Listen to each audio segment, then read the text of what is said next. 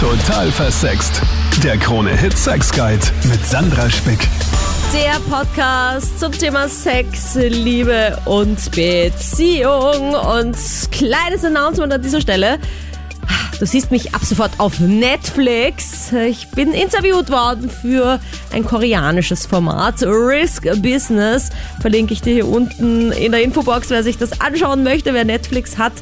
Hm, bin da in einer Folge als Expertin zu Gast zum Thema weibliche Selbstbefriedigung. Da waren wir bei Womanizer in Berlin. Super spannend, ich bin super gehypt und es ist auch einfach mega geil, dieses zu hören und sich dann auf Netflix zu sehen. Also freue mich, wenn du mir sagst, wie du das fandest.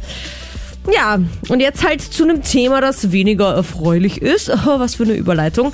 Und zwar die Themen Trennung, das Beenden einer Beziehung, das drüber hinwegkommen über so eine Trennung, sei es jetzt, weil man die Person ist, die sich trennt, oder auch die Person, ja, die das irgendwie aus dem Nichts heraus trifft und sich ganz schwer tut, dann über so eine Trennung hinwegzukommen. Wir hören Geschichten über deine Trennungen, wie die vielleicht ideal gelaufen sind, wie es vielleicht auch nicht so ideal gelaufen ist mal. Also danke an dieser Stelle auch für deine Ehrlichkeit, für deinen Mut, das hier zu teilen. Und ich habe Trennungsexperten Thorsten Geiling zu Gast aus Deutschland, der das Buch geschrieben hat, Ich will mich trennen und Menschen mit diesem Buch, aber auch in Coachings hilft, diesen Schritt zu gehen, wenn es ihnen vielleicht doch schwer fällt. Aber Thorsten, erzähl doch einfach selbst mal über dich. Ja, mein Buch ist Programm, das heißt, ich will mich trennen und ich bin systemischer Coach und unterstütze vor allem Menschen vor, während und nach ihrer Trennung, und zwar vor allem diejenigen, die sich entschieden haben zu gehen und einen Neuanfang wagen wollen. Denn ich habe festgestellt, während die Verlassenen oft Unterstützung, Mitgefühl erfahren, und das ist auch völlig in Ordnung, die haben ja eine blöde Position, weil sie einfach nicht darüber entscheiden dürfen, ob die Beziehung weitergeführt wird oder nicht. Die bekommen natürlich aber auch sehr viel Schulterklopfen, sage ich jetzt mal, und die anderen, die gehen, die sind mit ihren Sorgen, Schmerzen und Sehnsüchten oftmals alleine und sind die Bösen. Und dabei muss man sagen, wahrscheinlich sind sie gar nicht die Bösen, sondern haben wahrscheinlich auch oftmals sehr lange gelitten, haben sich unbeachtet gefühlt, haben sich eingezwängt gefühlt und haben dann das einzig Richtige getan und haben dann eine Entscheidung getroffen, wenn sie es dann hinbekommen und zu sagen, ich übernehme Verantwortung und ich beende jetzt diese Beziehung. Ich meine, es ist natürlich auch immer so ein zweischneidiges Schwert, ne? weil auf der einen Seite hast du dann den Freundeskreis des einen Partners und auf der anderen Seite den anderen Freundeskreis. Und meistens reden ja die, die von denen sich getrennt wurde, dann mit ihren Freunden, die haben eine ganz eigene Sicht auf die Dinge und man hört dann oft auch gar nicht die andere Sicht. Und es stimmt wahrscheinlich werden die, die Schluss machen, weniger getätschelt, sage ich einmal, als die, die zurückbleiben. Ja, das sind diejenigen, die sich oftmals dann auch zurückziehen, weil sie eben wissen, dem anderen geht's schlecht und der andere soll ruhig auch seine Geschichte erzählen dürfen und vergessen sich dann so ein Stück weit und stellen sich in den Hintergrund und leiden darunter aber natürlich, weil sie dann die Bösen sind und vielleicht dann auch einen Teil des Freundeskreises deswegen verlieren, weil sie sich zurückziehen mhm. und möchten das nicht. Und da versuche ich Ihnen dabei zu helfen, Ihr Gedankenchaos zu sortieren, Ihnen Mut zu machen, wenn Sie die Entscheidung treffen, den Absprung finden zu wollen und dann Ihnen zur Seite zu stehen während dieser Trennungsphase und auch mit Ihnen darüber zu sprechen, wie könnte ich denn beispielsweise so ein Trennungsgespräch führen, damit der andere nicht zu sehr verletzt ist, wenn denn das überhaupt funktioniert. Ne? Aber hat schon mal jemand gefragt, Thorsten, du, ich schaff's einfach nicht, kannst du bitte hingehen und Schluss machen? Ist das auch Teil deiner Tätigkeit? Hm, es ist nicht Teil meiner Tätigkeit, weil äh, da wehre ich mich. Ich denke, wir sind alle erwachsen und wenn wir diese Entscheidung treffen, dass wir nicht mehr unsere Beziehung weiterführen wollen, dann sollten wir die auch die Verantwortung übernehmen und es dann auch selbst tun. Also ich werde öfters mal gefragt, kannst du nicht irgendwie zumindest dazukommen und dann den Rahmen irgendwie ein bisschen besser gestalten oder mich stärken in, in dem Moment? Und dann muss ich ganz klar sagen, nein, es ist dein Leben, das ist deine Entscheidung, die kann ich dir nicht abnehmen und ich kann ja auch hinterher dann nicht äh, anfangen, Entscheidungen Entscheidung für sich zu treffen, sondern das musst du hinbekommen. Und wenn du es eben jetzt zurzeit nicht hinbekommst, dann müssen wir gucken, an was es liegt. Unser erster Anrufer ist der Martin. Bitte, erzähl von deinen Erfahrungen. Hallo, also ich habe zwei sehr schmerzvolle, bittere Trennungserfahrungen hinter mir, ja. Wo es in beiden Fällen so war, dass, dass ein neuer dann im Spiel war. Und dass man quasi von einem auf den anderen Tag, äh, sicher hat es schon echt nicht gepasst, eine Zeit lang, aber von einem auf den Tag, anderen Tag quasi ausgewechselt wurde. Und weil der neue war, halt dann wirklich wie der letzte Dreck behandelt worden ist und so quasi, wir reden gar nicht mehr miteinander und wirklich nur mehr Feindschaft und also wirklich ganz extrem, ja. Mhm.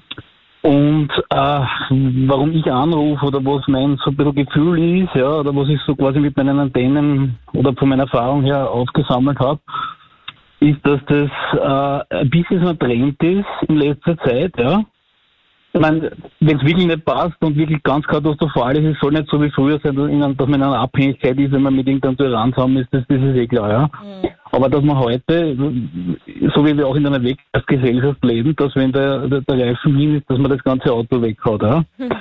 Mhm. Und ich habe das Gefühl, es wird da ein bisschen leichtfertig umgegangen und es wird nicht versucht, das irgendwie eher in die Richtung zu gehen, dass man es repariert oder schaut, quasi man hat sich mal geliebt, äh, okay, woran scheitert dass das jetzt nicht mehr ist, was hat sich jetzt von der Umstände verändert, sondern man hat so ein bisschen den Hintergedanken in der Gesellschaft, ist modern oder man, man kann stolz sein, ja, das habe ich ein bisschen also rausgehört, von dem Buch oder von, von der Sendung jetzt auch, ja, mhm. dass man, man die Trennung macht. Zum Beispiel, ich bin jetzt wow, ich bin jetzt mit dem Weg gegangen, wow, ich war extrem cool, ich habe mich getrennt, ich habe was wahnsinnig Tolles vollbracht, ja. Mhm. Und dieser Hintergedanke, ist finde ich nicht gut, finde ich bedenklich. Mhm.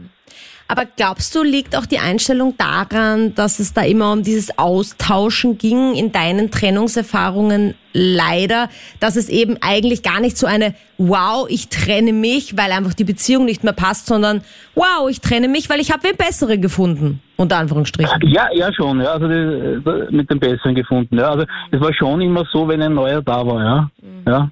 Mhm. Und es ist halt schon, es hängt dann oft viel dahinter. Ich meine, ich sage jetzt nichts, wenn es eine Beziehung ist und man sagt, okay, wir aber drei Monate zusammen, man wohnt nicht einmal zusammen, ich, ich was anderes, ja. Aber wenn man jetzt fünf Jahre zusammen war und Kinder hat gemeinsam ein Haus und wirklich wo viel dranhängt und viel Herzblut und viele Emotionen und viel, viel Arbeit und was nicht, dann finde ich, es äh, gibt viele Möglichkeiten von Paartherapie bis hin, sage ich mal, zu, zur offenen Beziehung oder sonst was, mhm. wie man das irgendwie richten kann, als wie einfach sagen, ah, ich ist so toll, ich bin super und ist modern und aus Ende, es ist ja. so super, das ist nicht Lieber Thorst, und zwar sagt der Martin, wir leben ja in einer Wegwerfgesellschaft. Du hast vorher gemeint, eigentlich haben wir was Tolles vollbracht, wenn wir es geschafft haben, uns zu lösen. Und der Martin meint, eigentlich sollten wir stolz sein, wenn wir bleiben. Denn im Fall von Martin war es ja eigentlich mehr, dass es zu einem Austausch kam. Also die Beziehung wurde für den nächstbesseren angeblich beendet. Und ich habe das jetzt so verstanden, dass der Martin gerne wissen möchte, vor allem auch, wann weiß ich denn, ist jetzt die Trennung wirklich notwendig oder bin ich einfach nur ein bisschen zu faul, um drum zu kämpfen, um die Partnerschaft? Da muss man natürlich sagen, da haben wahrscheinlich beide in der Beziehung eine unterschiedliche Sicht auf die Dinge, ja. Also der Martin, der wäre ja gern noch in der Beziehung geblieben und seine Partnerin ähm, eben nicht mehr. Und das muss man dann auch ein Stück weit akzeptieren. Sicherlich gibt es Leute, die sich das relativ einfach machen und dem Partner relativ schnell austauschen, ohne vielleicht dann sich auch mal zu bemühen, kleine Unebenheiten ähm, oder Wegschlenker wieder hinzubekommen und sich auszutauschen und vielleicht auch in der Kommunikation erstmal zu klären, was wollen wir denn gemeinsam in einer Beziehung, wie soll es weitergehen. Aber wenn eben jetzt bei einem es soweit ist, dass er einfach sagt, ich liebe den anderen nicht mehr. Und ähm, das sage ich dann auch immer zu meinen Klienten, Liebe ist kein Tunwort, sondern Liebe ähm, wird von Hormonen gesteuert. Und wenn diese Hormone einfach nicht mehr auftreten, dann hilft es auch nichts, ähm, das nochmal zu versuchen. Ich kann natürlich Zärtlichkeit herstellen oder Nähe herstellen und kann dann versuchen, darüber zu hoffen, dass diese Hormone irgendwann mal wieder aufwachen, aber das ist keine Garantie. Und wenn jemand dann die Hoffnung aufgibt, dass das eben nochmal passiert, da muss man es dem auch zugestehen, dass er sagt, ich möchte das nicht mehr, ich möchte mit jemand anders vielleicht glücklich werden oder auch erstmal alleine und dann diese Beziehung beendet. Ich verstehe nur auch, was der Martin meint mit dieser Wegwerfgesellschaft, dass es halt oft leichter ist, was Neues zu beginnen, als an dem Vorhandenen zu arbeiten. Gibt's denn deiner Meinung nach auch Möglichkeiten, jetzt sagst du, manchmal geht das natürlich nicht, aber dass man doch wieder so ein bisschen in diese Verliebtheit zurückkommt. Es ist schon klar, dass oft der Alltag im Weg steht, die Kinder, der Stress und dass dann natürlich eine neue Liebe unbeschwert und aufregend wirkt im Vergleich zum Gewohnten. Aber gibt's da Möglichkeiten oder siehst du tatsächlich großteils wenig Chancen, dass es dann nochmal wird. Man muss ja ganz ehrlich sein, jede Verliebtheit geht irgendwann mal in Liebe über. Und da wird eben, ich vergleiche es immer ganz gerne mit dem Hafen und dem Meer. Ja, so Verliebtheit ist das offene Meer, wo es auf und ab geht, wo man Sturm kommt, wo es dann im Magen kribbelt, ja, und wo man dann die Schmetterlinge spürt. Und und die Liebe an sich ist dann eher der Hafen, wo man Sicherheit hat, wo man sich wohlfühlt, wo man dem anderen dann auch vertraut. Und man muss sich überlegen, was man eben längerfristig möchte. Wir könnten gar nicht immer verliebt sein. Ja, da würden wir irgendwann sterben dran, weil wir haben keinen Hunger und wir schlafen zu wenig und der andere ist nur noch wichtig und es ist auch nicht gesund. Aber man muss sich dann die Frage stellen, was möchte ich denn im Leben? Und ich habe auch immer wieder Klienten, die dann danach streben, eben diese Verliebtheit mal nach 20 Jahren Ehe wieder zu erleben, wo man auch sagen muss, okay, das dauert dann vielleicht ein halbes Jahr, ein Jahr und eineinhalb Jahre. Und was machst du dann? Suchst du dir wieder die nächste? Oder in welche Richtung geht's dann? Und da sich erst mal selbst klar zu werden, was will ich denn eigentlich im Leben? Und in welche Richtung möchte ich denn gehen, um dann zu sagen, mit wem geht es?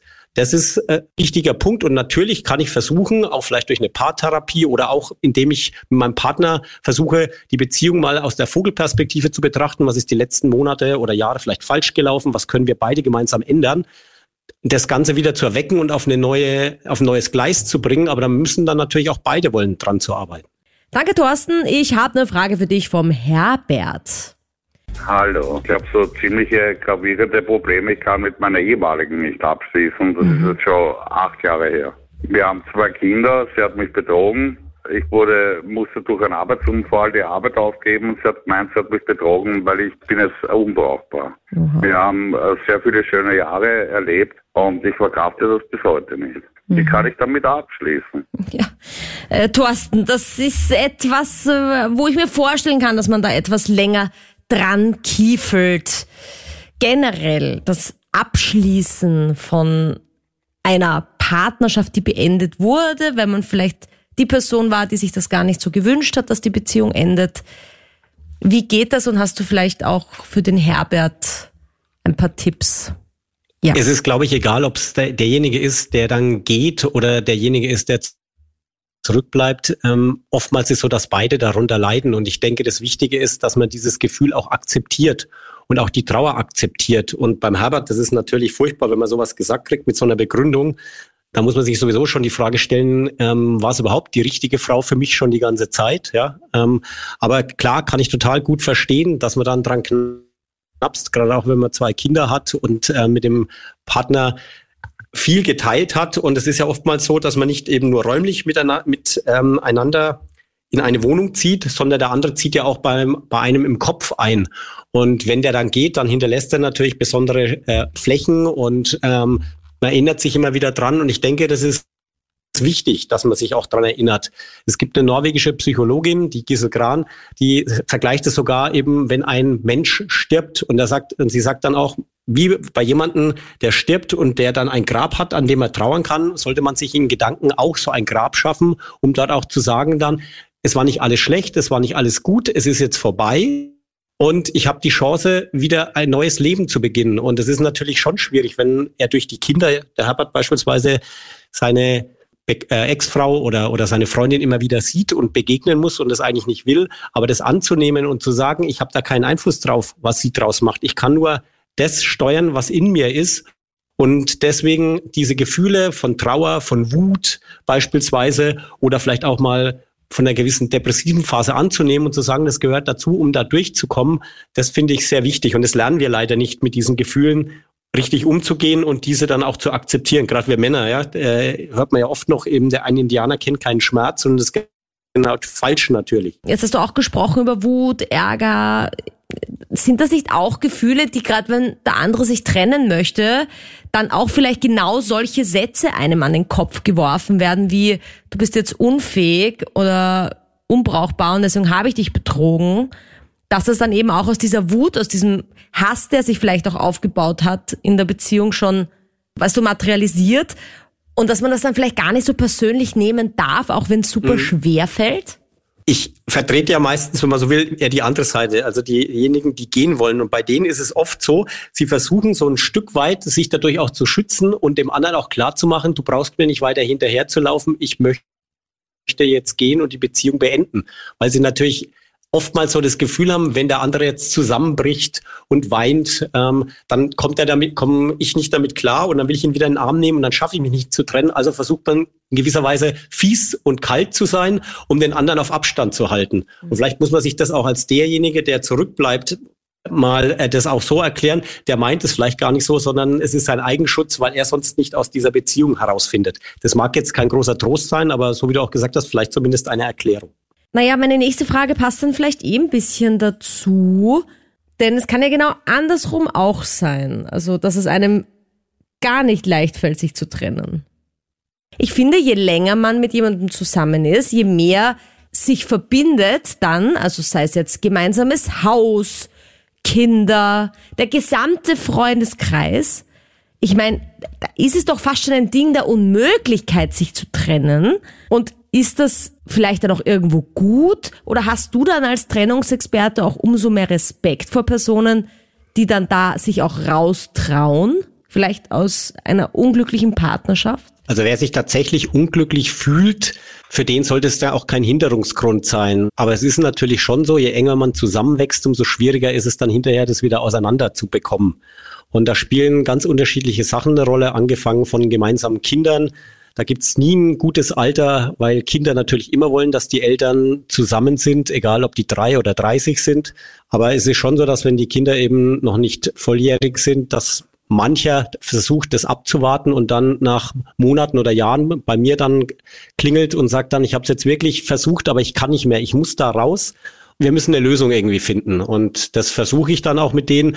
Anderer Grund ist natürlich auch, nicht alles ist Gefühl. Manchmal geht es auch eben dann um harte Fakten wie Vermögen oder Geld. Und wenn man dann beispielsweise gemeinsam eine Firma aufgebaut hat oder eben ein Haus hat oder sonstiges, das ist für manche Leute auch schwierig dann zu trennen. Also ich hatte vor einiger Zeit jemanden, der wollte sich trennen, weil er eine Freundin hatte und die Frau hat sich geweigert, aus dem gemeinsamen Haus auszuziehen und er hat gesagt, okay, da muss er bei der Frau bleiben, weil er hat dieses Haus mit eigenen Händen gebaut und er kann sich von diesem Haus nicht trennen. Da muss ich wieder die Frage stellen, ist die Freundin die richtige gewesen oder was ist es dann tatsächlich, dass er dann deswegen bei ihm da bleibt? Aber ich versuche dann an dem Punkt auch dann mit den Klienten das dann auch mal durchzugehen, auch so eine gewisse Erstberatung zu geben. Was bedeutet es denn, wenn man sich trennt oder sich scheiden lässt, mit Blick auf die Kinder oder auch Unterhalt beispielsweise. Aber ich rate auch ganz dringend dann ein Gespräch mit einem Scheidungsanwalt zu führen und sich da mal die Zahlen wirklich zu holen, was es bedeutet, sich dann scheiden zu lassen. Weil mhm. ich hatte vor einiger Zeit einen Unternehmer, der gesagt hat, ach, ich verdiene genügend Geld, ist mir alles egal, meine Frau soll das kriegen. Ich habe gesagt, nein, geh bitte mal zum Scheidungsanwalt. Und nachdem saß er in der nächsten Coachingstunde bei mir völlig blass auf dem Stuhl und sage ich, was ist denn los? Ja, ich war jetzt beim Scheidungsanwalt, das ist ja ein halber Bankrott, den ich da hinlege. Mhm. Für ihn war es allerdings dann kein Grund zu sagen, er geht dann doch nicht, sondern er hat es dann trotzdem durchgezogen. Mhm. Ja, ich meine, was ich viel krasser finde, tatsächlich sogar noch als das Vermögen und dieses Aufteilen, wobei das ist auch vielleicht ein bisschen naiv, weil ich mich jetzt gerade noch weit entfernt fühle von einer Trennung, Gott sei Dank, ist eher so dieses Thema, wie reagiert das Umfeld? Also ich glaube zum Beispiel, meine Eltern wären die mega geschockten von so einer Trennung und auch der Freundeskreis. Und wenn ich die Person wäre, die Schluss macht, dann wäre ich aber sowas von die Böse. Muss man das aushalten oder gibt's dann irgendwie eine Option, wie man damit umgeht? Kann man sich da irgendwie ein Schutzschild aufbauen? Das ist natürlich schon schwierig, weil man in so einer Situation natürlich auch sehr wund ist und sehr offen ist für Kritik, weil man sich selber nicht wohlfühlt, vielleicht dann auch Schuldgefühle hat oder sich selbst Vorwürfe macht. Ich glaube, man sollte sich im Vorfeld einfach klar sein, dass man nicht nur seinen Partner oder seine Partnerin verlässt, sondern dass man gleichzeitig auch eben einen Teil seines Freundeskreises verlieren wird und auch einen Teil der Familie. Mhm. Meistens natürlich die Familie vom anderen, wobei ich auch immer wieder Fälle habe, wo sich dann derjenige so gut mit den Schwiegereltern versteht, dass da weiterhin Kontakt bleibt, auch wenn dann zum Partner der Kontakt abbricht. Also das gibt's auch immer wieder. Aber man sollte sich eben dem bewusst sein, was da passieren kann und das damit einkalkulieren. Und ob man dann noch die Trennung möchte oder nicht, das muss man eben dann davor entscheiden. Mhm. Und das versuche ich dann auch mit denjenigen immer dann auch durchzusprechen und so ein Stück weit drüber nachzudenken, was wäre denn dann? Welche Freunde würdest du denn verlieren? Wie sehr tät's dir denn wie? Kannst du denen vielleicht aus deiner Sicht auch mal sagen, wie es dir die ganze Zeit schon gegangen ist? Weil das ist natürlich schon ein wichtiger Punkt. So eine Trennung braucht eine Geschichte und haben wir ja vorhin schon gesagt, der, der geht, spricht meistens weniger drüber, Aber vielleicht ist es ganz gut, gerade eben dann drüber zu sprechen und zu sagen, ich habe auch gelitten und ich habe auch meinen Anteil daran, dass die Beziehung nicht gelaufen ist, aber der andere, die, den ich jetzt verlasse, genauso. Und vielleicht klappt es dann, den einen oder anderen Freund vielleicht doch noch zu halten. Sarah, wie schaut's bei dir aus? Frisch getrennt? Also ich habe mich vor kurzem eigentlich erst getrennt, also ist noch gar nicht so lange her. Muss ich eigentlich sagen, war bei uns diesmal eine schöne Trennung, wenn man das als schön bezeichnen kann. Wir sind total im Guten auseinandergegangen, haben uns noch super viel ausgesprochen, was ich sehr, sehr wichtig finde. Mhm. Dass noch alle Kleinigkeiten, was hat mich gestört oder was hätte man anders machen können, dass man das auf jeden Fall noch ausspricht. Und dann für mich immer ganz, ganz wichtig, aus den Augen, aus dem Sinn. Mhm weil sonst funktioniert das für mich überhaupt nicht. Also ich habe mit meinem Ex-Partner jetzt auch noch ab und zu Kontakt. Das erschwert die ganze Sache ein bisschen. Mhm. Aber sonst ist das immer bei mir die Devise, keinen Kontakt, kein Instagram, kein Facebook, Snapchat oder was weiß ich, was noch alles gibt, weil sonst kann ich da nicht so ganz loslassen irgendwie. Also was machst du mit Fotos und Videos aus der alten Beziehung? Ich meine, jetzt ist es ja auch so, dass zum Beispiel, wenn du die Person auf Instagram oder Facebook blockierst, dass ja trotzdem zum Beispiel dann nach einem Jahr Erinnerung für dich, weißt du, und auf einmal wird dir das angeboten und auf einmal ist er wieder da und ist das ein Schock oder sagst du, na ja, also bei Fotos und Videos, das verbanne ich jetzt nicht oder lösche ich nicht oder versteck's nicht, weil das gehört halt dazu? Also ich habe mir zu Hause eine Kiste gemacht, wo ich alle Fotos und kleine Geschenke, weiß nicht, von der Augustwiesen oder sowas, was man sich halt so gegenseitig schießt oder so, diese Sachen habe ich auf jeden Fall aufgehoben, weil ich mir dachte, das ist schon irgendwie schade drum und Fotos habe ich dieses Mal alle lassen, weil es mir irgendwie so vorkommen wäre, als, wenn wir waren jetzt drei Jahre zusammen, mhm. als würde ich wenn ich jetzt die ganzen Fotos und Videos lösche, als hätten meine letzten drei Jahre nicht existiert. Und das mhm. ist dann auch ein bisschen blöd. Also habe ich mir gedacht, ich lass dieses Mal und da wir eh total im Guten auseinandergegangen sind, ist da jetzt auch kein böses Blut, wo ich mir denke, jetzt sehe ich den Trottel wieder und das geht gar nicht und mhm. dass ich dann irgendwie wütend bin oder irgendwas. Also ich habe auch schon eine Beziehung gehabt, wo ich danach dann wirklich alles gelöscht habe. Also da wollte ich dann wirklich einfach, das ist nicht so schön auseinandergegangen. Und da wollte ich einfach ums Verrecken nicht irgendwie nochmal ein Foto sehen. Und auch wenn er nur kurz irgendwie in dem Video zu sehen war, alles gelöscht, weil da war ich dann nur so, nein, das kommt halt dann einfach drauf an, wie es ausgegangen ist, glaube ich. Aber geht das wirklich, dass man eine Beziehung auf so einer freundschaftlichen Basis beendet? Das heißt ja dann quasi, dass beide total gleichwertig der Meinung sind, ja, es ist besser, wir trennen uns war total schön, tschüss. Oder meinst du, dass vielleicht doch der eine ein bisschen mehr leidet als der andere immer? Muss es immer einen geben, der es auslöst? Oder war das wirklich so komplett gleichwertig? Passt für mich. Wir waren da zu dem Zeitpunkt einfach an einem Punkt, wo wir gesagt haben, okay, so geht's nicht weiter. Ist für mich so nicht mehr angenehm, für ihn so nicht mehr angenehm. Und das hat man dann irgendwie einfach so festgestellt, dass wir halt irgendwie so nicht so ganz mehr miteinander können. Mhm. Aber so ganz ohne einander funktioniert es dann halt jetzt auch gerade noch nicht ganz. Ich habe immer nur irgendwie das Gefühl, dass es trotzdem eine Person geben muss, die die treibende Kraft ist bei so einer Trennung, weil sonst existiert man halt so nebeneinander noch so ein bisschen her, weil sich keiner aufraffen kann, jetzt dieses Gespräch anzufangen. Mhm. So, lass uns mal reden, wir müssen reden. Ich finde so dieses Trennungsgespräch ist sowieso oh, immer unangenehm irgendwie, dieser Moment, so, was, wie gehe ich das jetzt an? Ja, na, ich glaube, da habe ich, glaube ich, gar keinen guten Tipp, wie man das am besten machen kann. Ja, liebe Sarah, wer auf jeden Fall viele Tipps hat, ist mein Gast heute, der Thorsten, mit seinem Buch Ich will mich trennen. Und das würde ich dir sehr gerne zuschicken, weil du uns jetzt hier deine Geschichte erzählt hast. Vielen Dank dafür. Dankeschön. Lieber Thorsten, jetzt hat die Sarah vorhin gerade erzählt, dass es bei ihr tatsächlich super harmonisch ist. Also die haben sich anscheinend getrennt und es waren beide ja bisschen wie im Märchen so, ah ja, gut, passt, ja. Gibt's das oder sagst du, dass da vielleicht einer ein bisschen schummelt in der Hoffnung, dass er dann sich nicht alles verbaut für eine potenzielle Zukunft mit diesem Ex-Partner? Es gibt es natürlich immer wieder, dass sich einer nicht die Blöße geben will und dann Verständnis zeigt, obwohl das eigentlich nicht da ist und versucht dann über die Hintertür vielleicht dann doch wieder die Beziehung ans Laufen zu kriegen. Aber so wie es die Sarah erzählt hat, ich finde es fast immer ein bisschen schade, weil da scheint ja immer noch eine Gesprächsebene da zu sein, wo man sich austauschen kann und kann über Fehler sprechen, die in der Beziehung passiert sind. Nur halt zu einem Zeitpunkt, wo es dann schon zu spät dafür ist. Und wenn wir viel eher darüber sprechen würden, was wir brauchen, was wir uns wünschen, was für Sehnsüchte wir haben, zu einem Zeitpunkt, wo man eben noch was retten kann, dann müsste man hinterher nicht so viele Scherben zusammenkehren und so viele Beziehungen beenden. Und das wäre vielleicht auch nur so ein Appell, dann zu sagen, okay, lasst uns doch einfach eher über sowas sprechen. Mhm. Aber ich erlebe es auch immer wieder, dass ähm, Getrennte dann hinterher ähm, feststellen oder die Verlassenen hinterher sagen dann, ja, du weißt, ich habe es auch festgestellt, dass unsere Beziehung nicht mehr gut funktioniert. Ich hatte aber die Kraft nicht. Ich hatte noch die Hoffnung, dass vielleicht was geht. Es gibt's immer wieder. Es ist aber ein Ausnahmefall. Oftmals ist es eher so, dass eben der eine möchte, der andere möchte nicht und dann reicht eben einer, der streiten will und dann ist es eher der Rosenkrieg als dann eben so verständnisvoll wie bei der Sarah. Mhm. Aber es ist wahrscheinlich auch höchst ungesund, wenn man seinen Gefühlen dann nicht nachgibt, sondern ich sage das deswegen, weil da gibt's ja auch dieses, diese Theorie, dass Männer und Frauen eigentlich ganz schwierig nur eine Freundschaft haben können, weil meistens sie oder er heimlich ein bisschen verliebt ist und deswegen diese Freundschaft forciert, um in der Nähe sein zu können. Aber in Wirklichkeit ist er Herzschmerz fast schon da, weil er halt eigentlich in, in Love ist oder sie.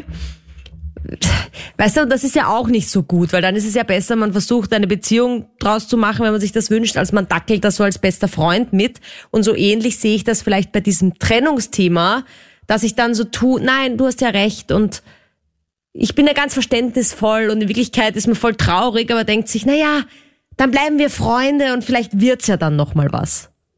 Nee, das ist sicherlich der falsche Weg. Daran ist immer besser, die Wahrheit auf den Tisch zu packen und zu sagen, du, ich möchte noch nicht, gibt es denn irgendwie noch eine Chance, dass wir doch zusammenbleiben? Wir können ja eben versuchen, uns dabei helfen zu lassen oder sag doch mal, was dein Problem ist und da muss ich halt mit rechnen, dass der andere sagt, weißt du was, ich habe es dir jetzt schon so oft gesagt, es halt leider nicht funktioniert, ich habe keine Hoffnung mehr, dass es bei dir noch funktioniert, ich möchte nicht mehr. Aber das ist der ehrlichere Weg, weil man dann auch mit abschließen kann. Mhm. Das ist ja das Schlimmste, dass man dem anderen noch ewig hinterherrennt und dann darüber alle anderen Menschen im Umfeld, ähm, die vielleicht auch äh, für eine Beziehung taugen würden, dann übersieht, weil man eben dem anderen hinterherrennt. Ganz davon abgesehen, dass es nicht besonders anziehend ist, wenn man jemand hinterherrennt wie ein Hund. Ja? Also ich denke, äh, besser ist es natürlich, ein gewisses Selbstbewusstsein zur Schau zu tragen. Aber es ist oft so schwer, wenn man in eine Person verliebt ist, dass man dann so cool ist und nicht hinterher dackelt. Naja, anderes Thema. Was ich auch spannend fand bei der Sarah war das Thema Fotos, Videos, auch vielleicht von Social Media löschen, oben lassen. Sie meinte, sie hatte halt einmal eine Beziehung, die schlecht geendet ist, da hat sie alles aus Wut gelöscht. Ansonsten lässt sie die Fotos. Aber wie ist das, wenn man dann immer wieder verlockt ist, vielleicht in diesen Ordner reinzuschauen. Bei mir ist das immer furchtbar, weil ich eigentlich manchmal denke, das war jetzt gut, die Trennung, aber dann Monate später schaue ich die glücklichen Fotos an und denke mir, warum haben wir uns eigentlich noch einmal getrennt? So schlimm war das gar nicht, boah, das war so ein netter Ausflug. Deswegen rate ich immer dazu, den Gefühlen gewissen Platz einzuräumen. Es gibt einen Psychologen, der hat es mal damit verglichen, mit einem Ball, den man versucht unter Wasser zu drücken. Und der kommt dann irgendwann wieder hoch, wenn ich nicht von oben nachdrücke. Und deswegen ist es eigentlich besser, wenn man sich den Gefühlen ein Stück weit stellt und auch sagt, es war nicht alles gut und es war nicht alles schlecht, aber es war ein Teil meines Lebens, derjenige oder diejenige. Und da gibt's auch noch Fotos dann dazu. Und ähm, deswegen würde ich jetzt klar, nach einer frischen Trennung ein bisschen auf Abstand gehen, die Fotos mal irgendwo hinwegpacken und sowas, aber dann irgendwann vielleicht auch wieder sagen, nee, ähm, das war ein Teil meines Lebens, ähm, ich akzeptiere das auch so und es ist eben nicht so geendet, wie wir es uns vielleicht vorgestellt hätten, wobei man sich immer die Frage stellen muss, hatte ich auch vor einiger Zeit, ein ähm, jemand, der sich trennen wollte und die Frau hat dann gesagt, du hast mir versprochen, bis das der Tod uns scheidet. Und da muss ich dann sagen, als diese Formel, bis das der Tod uns scheidet, erfunden wurde, wurde man nicht älter als 40. und wenn wir jetzt doch etwas älter werden, vielleicht gibt es dann zumindest dann zweimal, bis das der Tod uns scheidet, ja? Vor einer eventuellen Scheidung steht auch der Patrick. Was ist bei dir los? Erzähl. Ich bin nämlich jetzt in circa zwei bis drei Jahren in einer Beziehung, also zweieinhalb Jahre circa. Und meine Freundin war jetzt letztens vor eineinhalb bis zwei Monaten auf Skiurlaub und war dort auf Après-Ski unterwegs, was auch kein Problem ist. Aber als sie dann zurückgekommen ist, haben wir dann nachher natürlich äh, Sex gehabt und seitdem dann nach eineinhalb Wochen danach habe ich dann, es ist mir eh unangenehm, das zu sagen, Genitalherpes bekommen. Und natürlich ist es für mich klar, dass von ihrer Seite aus was passiert ist. Also sprich, dass sie dann fremdgegangen ist. Und meine Frage ist jetzt, soll ich mit ihr Schluss machen, weil eigentlich liebe ich sie immer noch, aber. Ich weiß halt nicht, was ich jetzt tun soll. Weiß sie, dass du Genitalherpes bekommen hast oder ist es noch ein Nein, Fakt, den... Und hast du sie damit konfrontiert, dass du denkst... Habe ich mich noch nicht getraut, ehrlich gesagt. Und deswegen mhm. hätte ich gerne einen Tipp vom Thorsten, was ich da machen soll. Hat sie es auch oder weißt du das gar nicht? Ich weiß es nicht, aber es kann im Prinzip nur von ihr kommen, weil von meiner Seite aus nie was passiert ist. Mhm. Aber du weißt auch, dass theoretisch solche Dinge wie HPV und Co. theoretisch sich auch zum Beispiel über eine Oberfläche übertragen können. Also auf eine Toilette setzen, öffentliche oder auch in der Sauna vielleicht irgendwo hin und weißt du, in solchen Gegenden theoretisch, auch wenn du eine Oberfläche anfasst, dir nachher nicht die Hände wäscht, dann auf deine Genitalien fasst, könnte das theoretisch... Weiß ich, aber das kann ich mit ziemlicher Sicherheit alles ausschließen. Mhm. Und warum hast du sie noch nicht konfrontiert mit dem Fakt, dass du jetzt... Ich mein, ja, weil zweieinhalb Jahren Beziehung oder das doch eine, eine, gute, größere Zeit ist und es mir einfach schwerfällt und ich ja, im Endeffekt dann auch, wenn ich daran denke, mit ihr darüber zu reden, dass mich sprachlos macht.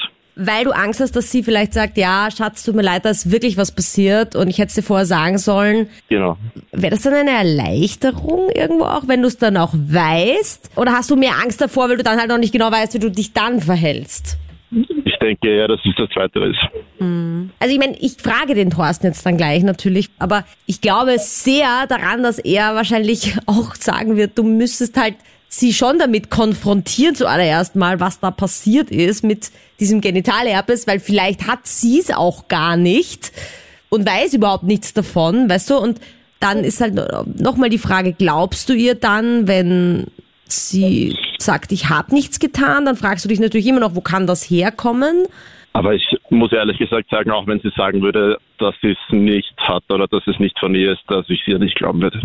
Lieber Thorsten, was würdest du denn empfehlen in der Situation von Patrick? Sagst du da wie ich, okay, es wird wohl eine Konfrontation vonnöten sein, mal zu diesem Thema Geschlechtskrankheit? Oder wie ist jetzt das richtige Vorgehen? Ja, ich denke auch. Die Untertitel zu meinem Buch heißen so schön Klarheit gewinnen, Verantwortung übernehmen und Konflikte bewältigen. Und ich denke, das ist so, so ein Leitfaden für den Patrick, dass er im Endeffekt mit ihr sprechen muss. Also man merkt ja, es treibt ihn um und es tut der Beziehung sicherlich auch nicht gut. Und man hat natürlich, wenn man das nicht klärt, auch immer wieder dann die Gedanken, was läuft da vielleicht sonst noch oder sowas. Deswegen muss er es eigentlich ansprechen. Und bevor er das tut, sollte er natürlich wissen, ähm, was tut er, wenn sie sagt, ja, ähm, da ist was gelaufen oder B, sie sagt, nein, da ist nichts gelaufen und er glaubt ihr nicht. Also sich darüber nochmal Gedanken zu machen, wie er die Beziehung fortführen möchte, ob er ihr nochmal eine Chance geben will oder ob er ihr dann doch vertraut, wenn sie sagt, da war nichts und ich habe mir es vielleicht doch woanders eingefangen. Das wäre ganz gut, wenn er das davor noch klärt. Aber mhm. logisch, ansprechen, ähm, und sie dann auch fragen, warum sie es vielleicht nicht gesagt hat und dann ähm, auch diese Beziehungsebene so hinbekommen, dass man Vertrauen zueinander hat. Sie ist bisher wahrscheinlich der wichtigste Mensch in seinem Leben gewesen, die letzten zweieinhalb, drei Jahre. Und es sollte sie dann auch künftig sein. Und es geht natürlich nur, wenn man Vertrauen zueinander hat. Mhm. Und ich sage auch an dieser Stelle bitte, ich bin nicht der Meinung, dass man sich immer trennen muss, wenn sowas vorgefallen ist in der Partnerschaft. Das ist etwas, was jeder für sich selbst entscheiden muss. Und was aber ganz wichtig ist, wenn man es versucht zu verzeihen, es dann auch wirklich versucht zu verzeihen und nicht dem anderen jahrelang immer wieder vorwirft, weil dann ist es kein Verzeihen und dann hat die Partnerschaft meiner Meinung nach auch wirklich wenig Sinn. Ich habe es auch kurz angesprochen, ich habe das Gefühl, ein bisschen die Meinung von Patrick dazu ist schon recht vorgefertigt. Also selbst wenn sie sagt, ich habe das vielleicht aus einem Bad oder Weißt du, ich weiß jetzt auch nicht, ob es wirklich, ich sage jetzt einmal, man sagt ja mal gleich, es ist Genitalherpes, aber ich weiß jetzt auch nicht, ob der Patrick wirklich beim Urologen damit war oder ob es einfach so eine Selbstdiagnose ist, weil vielleicht ist es auch irgendwie so eine Art Pilz, den man halt wirklich aus der Sauna auch kriegen kann oder von Toiletten. Wie schafft man es denn da weniger voreingenommen zu sein und wirklich auf so eine Situation und vielleicht auch so ein Trennungsgespräch noch offener zu reagieren? Oder geht das gar nicht? Ja, indem er bei sich selbst ist und ein gewisses Selbstbewusstsein auch mitbringt, denke ich.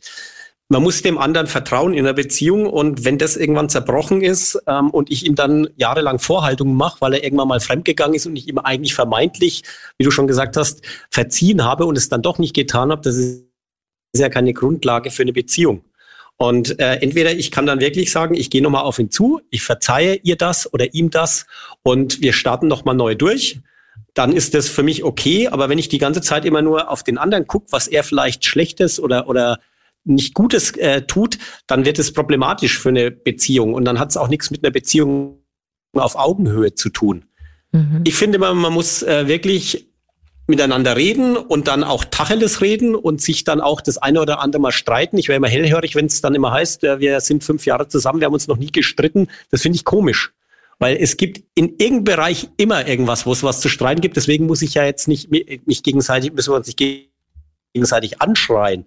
Aber zumindest dem Standpunkt klar machen, damit der andere weiß, wo er ist.